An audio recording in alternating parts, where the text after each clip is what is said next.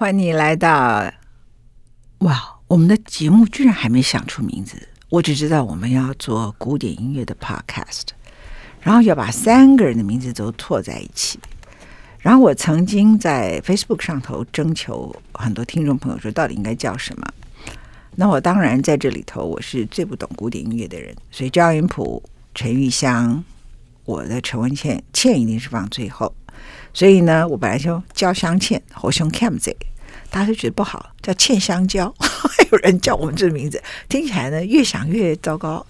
所以呢，你知道人生干脆就叫无题就很好，对不对？有些有些音乐家他他是就是无题呀、啊，floating 这样。OK，无题好，欢迎你来到目前还没有题目的 podcast。我们现场两位专家，第一位呢是音乐理论的专家。焦元溥，我要先介绍他。他今天椅子坐的超低，躲我躲得很远，超烂的这个人。你知道什么叫一朝被蛇咬？焦元溥你好，文倩姐好，各位听众朋友大家好。假装，你们没有办法看到现场。他现在坐的离我很远，椅子很低，因为上次他在录的时候，我刚好喉咙呛到，把所有的咖啡都喷到他身上去，所 以他故意坐很远很远很远很远。我就跟焦元溥说：“元普啊。”你从两千零六年陆陆续续来上我们的节目，这也十五年了，就喷这么一次，你就一朝被蛇 啊！你就这么一朝被蛇咬，你这个人，你你不觉得人的恐惧就是这么不成比例吗？是啊，嗯，但你也无法克服。对，所以我们还是坐远一点比较好。你今天看起来像小矮人，你是陪公主，是陪白雪公主。赶快介绍我们的另外一位来宾，白雪公主是吧？是我们的白雪公主是陈玉香。你看你坐这么高，她像不像小矮人？这一下，就像我们今天特别把你们俩组合，一个是你自己要弹着 Rachmaninoff，然后他是一个博士论文写 Rachmaninoff 的人。那我们上面两集主要的介绍的是他的帕格尼尼主题狂想曲，然后有略提到 Rachmaninoff Three。那今天我们要进入 Rachmaninoff Three，因为这个故事里头最多哈。然后我看到这位焦元溥呢，大家都公认弹拉三弹的最好的人是 Horowitz。你知道他准备了几个版本？给你猜。那我刚刚已经偷听到了。金能沙喜是耶，从一九三零、一九四一、一九五一到一九七八，四十八年，嗯，这前后有四十八年都是 Horowitz 的版本。嗯那我当然很好奇，他年轻时候的诠释是什么？一九七八是他最后的最后一次演出嘛？对不对？不是，不是，就是他最后一次弹这个曲子，公开弹这个曲子。公开弹这个曲子，嗯、他复出是哪一年呢？啊、呃，好问题，他是一九六八还是六八六八？对，因为你送了我书。对，但是他他也复出，然后又退。然后又再出来这样子，就是反正有前后几次就是了。可是复出那次还没有弹拉塞吗？没有没有。那一九七八还是在什么状况里头弹？呃，他其实是纪念作曲家。纪念作曲家。对，因为这作曲家是一九四三年过世的。嗯嗯嗯。然后他一九七八年的时候，反正出于一个什么原因啊，他就在纪念做作曲家，所以然后那次是他最后一次公开弹这个曲子。OK。然后你又帮我们准备了一个 Rachmaninoff 自己本身弹的一九三九年的版本，是谁弹的好？两个人里头啊、呃，我觉得各有千秋。哎呦，那好，好政客，什么念政治系的？您觉得谁弹的好？陈玉香，Horowitz，就是 这种事情还有什么好说的？对、嗯、啊，就是拉赫曼诺夫自己本人也说，Horowitz 弹这个弹的比他好、嗯。那你刚才为什么要这么说话？因为这个曲子里面呢，有一个地方，我自己觉得啦。拉赫曼诺夫自己弹的，我觉得是，呃，霍洛维兹还没有比他好。哪一对？第二乐章有一段，就是那个，就是一个很长很长的句子，然后那种呼吸，至少录音听起来，我觉得好像只有拉赫曼诺夫可以控制这么长的线条，然后就当霍洛维兹也可以，但是方式不太一样。钢琴是独奏的吗？嗯，呃，就，从独奏那那一段开场接乐乐团过去，哦，就就那一个地方，我觉得。我到现在为止，我觉得说哦，拉赫曼夫自己的演奏，当然可能跟录音效果也有关系啦，因为听起来糊糊的，但是听起来，但是我觉得说啊，那段真的是弹的是独一无二的好，嗯，独一无二的好。OK，好，关于拉三，我们先来讲 Rachmaninoff Three 这首曲子，因为他因为 Shine 这个电影他太有名了，嗯，他把它当成一个钢琴家会崩溃的一个代表性作品。是，你觉得为什么 Shine 那个一开始的编剧导演会想到用这首曲子来让一个钢琴家崩溃？一定有他的道理嘛，对不对？你觉得？因为他真的会让人崩溃。你想，你为什么都没崩溃？因为我从小就学这个曲子，所以比较不会。当然，我本来就不容易崩溃的一个人，但是你这句话不成立嘛？因为你可以小时候就崩溃啊。从小，而且像他也是小时候学这个曲子，呃，已经到音乐院了，已经到比较大的阶段了。他不是，不是不是，他不是十几十四五岁，没有不他不是十四五岁，那时候只是听，他只是到音乐院了，嗯。他没有要从小就开始学，他没有像你那么有天分啦。差别在哪里？为什么他要从小开始学这首 Rachmaninoff Three？哦，我觉得任何东西都从小开始学，但是特别是这一个第三号钢琴协奏曲，因为他的呃技巧实在是太难了。虽然我弹过那么多难的曲子，我还是觉得这个曲子是技巧上钢琴技巧上最难的曲子。嗯，技巧上最难的哈。嗯。但是，呃，也正因为这样，有些人他可能用技巧就可以把它混过去。你听得懂我意思吗？嗯、就是说，因为他那么强调技巧，他能冰冰冰冰的，好像就、嗯、就可以了。但事实上又不是，其实又不是，就是他的他的特别之处就是它技技巧特别难，嗯，其实又要求你在。很多诠释里头做到一个极致，但它又某个程度很容易唬外行人，对吗？对，就是对所谓外行人，就就就是你好像把音弹出来，乒乒乓乓的，然后就觉得哦，就是大家就鼓鼓掌。可事实上，你要把那个感情，然后还不止把音弹出来，还要有线条，要有音色，然后再加上如果你现场弹，那四十分钟这样的整个这种格局的展现、速度的调度，哦，那个就非常非常非常难。就非常非常难，如果加上这个，就是根本超越技巧。对对，那这是超越技巧的东西。就他的技巧呢是难没有错，但是只是这个曲子最简单的一样。是他的技巧已经是钢琴曲里面最难了，但是在这个曲子里面，那个技巧是这个曲子里面最简单的一个项目。所以你能想象这曲子多么难哦？因为这个曲子很难演奏，那它为什么难演奏？就是因为第一，它太长了。那当然，有的有的人四十分弹完，像我是弹到四十三分，我可能有时候还弹到四十五分，我我不记得，最少弹到四十三分。四十三分作品真的很难，而且它第二乐章又连到第三乐章，没有停的。然后它很复杂，它真的很复杂，它的的这个 tempo。变来变去，它的它也不是变来变去，对，对它速速度的变化很大，乐团也在速度也在变化，跟乐团配合也难。我还记得我我上一场的演奏会，我们这个 rehearsal 方面做了好多好多的调整，因为它它就是乐连乐团部分都复杂，然后它最难的地方就是难在它第三乐章的结尾，每一个呃作品。都有一个高潮，这个高潮是最重要的。你没有达到这个高潮，好像你没有演奏完这个作品，嗯，根本就好像你没有弹好这个作品。这个曲子有五个高潮，你说这怎么弹？所以这个音乐家呢，他没有相当的，这很多人说哦，要很多的很多的体力，体力也只是最基本。有的人说要很多的毅力，毅力根本不够，毅力这个曲子要的不是毅力。所以我觉得他就是有，你要有一种天生这个呃钢琴家本身要有一种天生的疯狂在里，本人他要有疯个性里面要有疯狂，你的个性没有疯狂，因为他到最后你就是要疯狂起来，你没有疯狂起来，这个曲子你也会有弹不完的感觉，就是你把它弹完。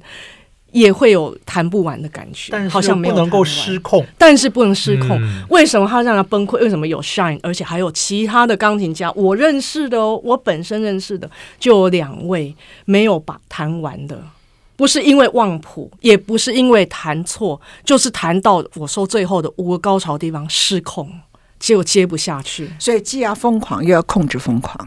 嗯，这个就是要疯狂，但是呢，呃。就是刚元溥说不能失控，所以你你知道怎么？呃，那那您这个从用从文学角度来解释一下，来诠释一下。来诠释就是说疯狂，但是又有 control，不是疯狂进入 control，就是说，当我进入一个疯狂疯癫的状态以后，我最后就无我。然后这个无我里头，其实它是可以进入一种虚无状态的，你知道吗？虚无之疯狂，因为疯狂如果一直上去，然后它就崩溃掉了嘛，对，它就垮掉了。然后所以在文学里头去解释一个疯狂，他一个人的疯狂，其实他很可能不叫做疯狂，哎，他可能就是你就把你自己就整个扔光了，嗯，然后就进入一个忘我的状态。我觉得我为什么用“疯狂”这个字，然后最后就无我了。对，从疯狂，嗯嗯，就是，所以有一次我有一次我在呃 Facebook 里头，我诠释我听你的曲式的时候，我说我在听你时有一个画面，就好像一只鸟哈。当然我想到杀死一只知更鸟，嗯、可是它不是一只知更鸟，它像一个断折翼的老鹰，它的身体已经没有办法让它穿越山谷。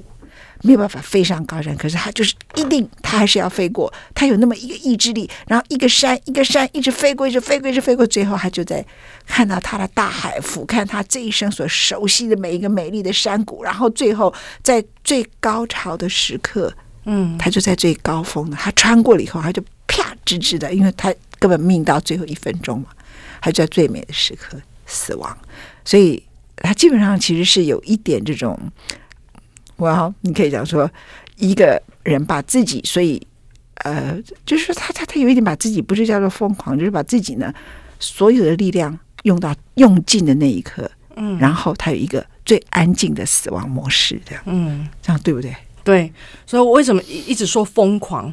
他这你真的疯狂，好像说我去呃玩的很疯狂，这也是一种疯狂，像说我去晚上去夜店玩的很疯狂。不是这一种疯狂，他这疯狂就是说，你把自己带到呃，谈到超，当然要到极限，一定要到极限，而且超过你极限，超过你的极限，到最高点。那超过你的极限，这很危险呢、而且是在台上，旁边还有一个乐团，八十个人的的乐团，听众两千，还有两千个听众。然后在这个时候，你要超越自己的极限，很危险。就是为什么？这就是为什么那么多人崩溃，在在这个时候失控，失控就崩溃嘛？嗯，你说这个曲子呢？你已经跟我讲第二次。嗯，你说他一定要从小，嗯，打好他的底子。嗯，小时候那个底子非常重要。你这句话其实跟我讲过两次，嗯，你可不可以再说一下？什么理由？我我这这个我刚还没解释好，因为我们跟我们同行的钢琴家都有在讨论这个曲子，所以有的人会钢琴家他跟我说：“哦，好可惜，我三十岁才学这个曲子。”虽然他很认真、很努力的在练这个曲子，可能他也学了好几年了，然后他也很每天练七八个小时的好几年练这个曲子，但是还他还是觉得他很后悔，他没有小时候像我这十六岁的时候就学，因为他的技巧很难，技巧很难，不一定你要那么小就学。但是，因为像我刚刚说，他的技巧只是这个曲子里面的最基本的一样、最简单的一样，他还有很多，你还要去表现很多别的。所以，这个技巧呢，要变成你一个呃呃，好像已已经你的一部分，好像自动你的 foundation 了。对，好像你自动的就能弹出来。嗯、你不能够到三十岁才在那边思考技巧。你必须已经很会弹这个东西，因为你弹的时候不能想这个技巧，嗯、这个技巧是好像你能甩出来的东西，嗯、而且甩一甩一次，可能十个音就出来。嗯嗯嗯。那如果你是三十几岁才学，你甩一次才出来一个音。那我们十几岁的时候就学，而且要很认真的学这曲子，把它彻底的学好。你甩一次，可能十几个音就出来了。嗯。所以当然这个差别很大。这就是为什么小时候要学好。可能还有一个心理上的因素。那、我访问过一九七零年消防大赛冠军 Gary Olson，他弹这个这首钢琴协奏曲也是非常的杰出。那他就是，他就他也是在十五岁、十六岁那时候学的。然后他说那是他老师给他的暑假作业。但老师我觉得讲了一句话，他只跟我讲的那句话很好玩。他说：“我说你老师给你这个曲子当暑假作业。”他说：“是。”然后老师给这个暑假作业伴随一句话，他说：“你现在学这个曲子。”那你只要学成了，你这辈子弹它，你这辈子都不会害怕。嗯，如果你在这个时候把好好的把它学学起来，然后你如果是以后大了之后再学的话，你弹的曲子永远会感到害怕。嗯，嗯，因为它就是很庞大。嗯。很庞大的一个作品，就是你感觉好像像宇宙这么大。那你你能想象，你要你要上台，然后你带着一个这么大的东西上去，那种压力是多么大？但是像我们小时候学的，当然我不应该在这里这个 好像吹牛一样。如果你小时候学的，你上台的时候，你不会觉得这曲子那么大，因为你是跟他一起成长的，他是你的一部分呢、啊。Part of you，Part of you，而且你在将来。对技巧已经克服以后，你就可以不断一直诠释它，一直诠释它，让它一直加分，一直加分嘛，嗯、对不对？这个这个很特别啊！陈玉香谈到这个东西的道理，我们来听一段啊，因为我们不太喜欢呃，大家在 Podcast 里头呢。没有听到音乐，就是光听我们诠释。我们来听一段陈玉祥怎么诠释《Rachmaninoff 3》。我们现在所播放的版本是他在去年十二月跟高雄市立交响乐团杨志清指挥一起合作的一段。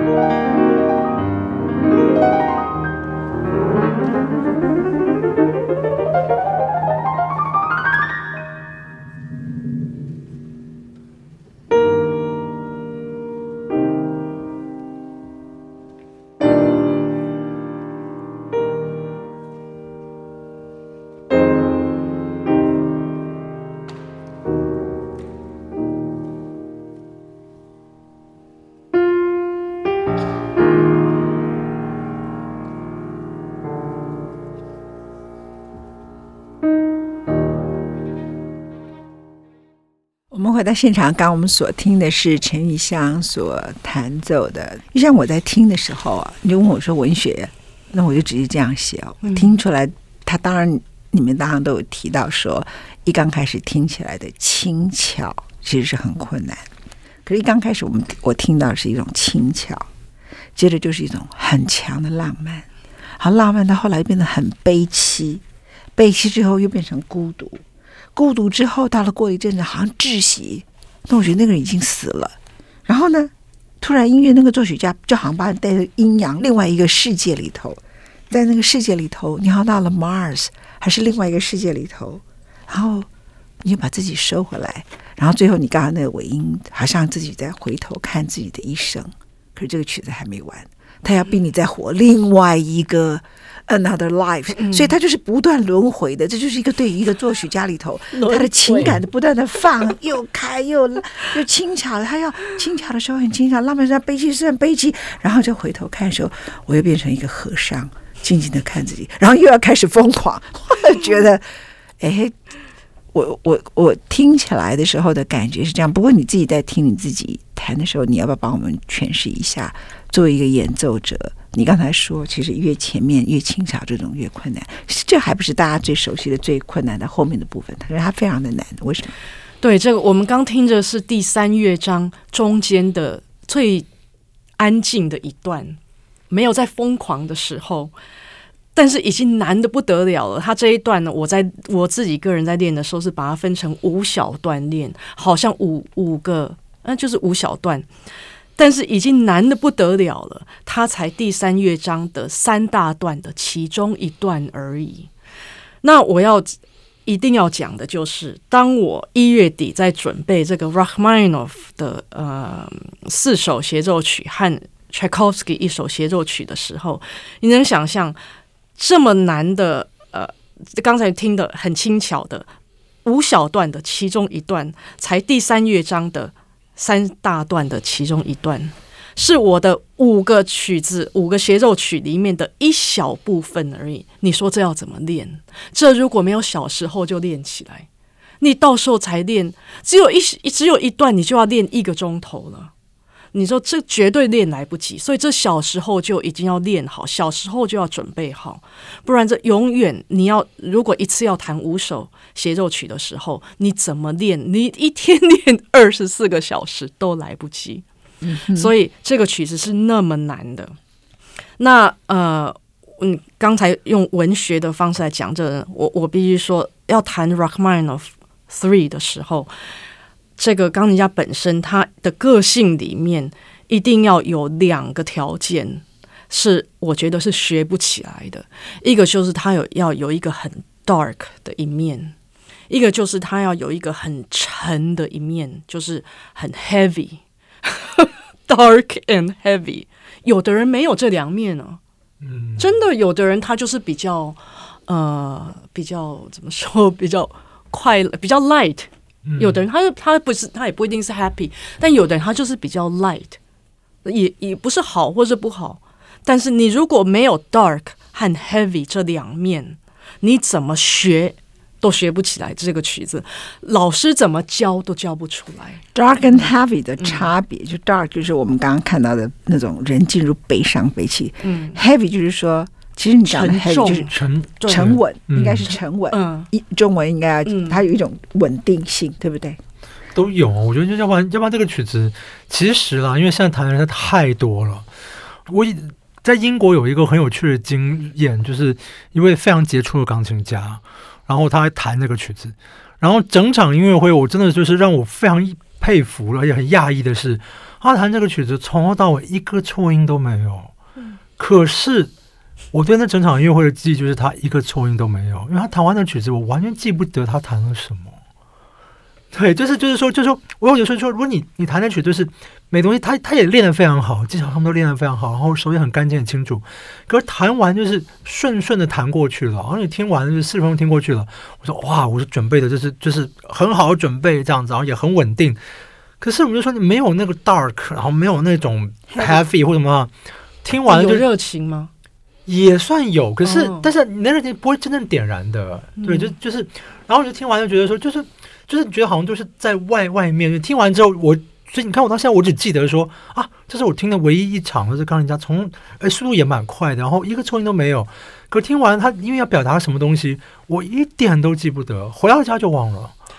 我跟你讲一个故事，有个钢琴家还蛮有名气的，呃，他在 rehearsal 的时候弹这个曲子，嗯、才 rehearsal 而已，才刚弹主题，那个指挥家刚好是一个俄国人。他转过去，停下来，转过去跟那个钢琴家讲说：“我如果再看到你脸上有笑容，我马上把你 fire 掉。”哦，我知道是谁，我知道是谁。拉三，嗯嗯嗯，刚开始，刚才才主题而已。他看到他脸上有笑容，嗯、因为他这个这个呃主题，还有当他整个是，当然我刚们我刚才说 dark and heavy，而且他有一种非常 nostalgic。非常的的对，nostalgic，非常的，就是你弹这个尤我尤其我觉得特别第一乐章的的这个第二主题那里，非常的 nostalgic，然后你你不不能去唱这个主题，你只能去回想这个主题，这这个旋律，嗯、所以我觉得这指挥家讲的真好，你在脸上不能有笑容，你脸上有笑容，我把你 fire 掉。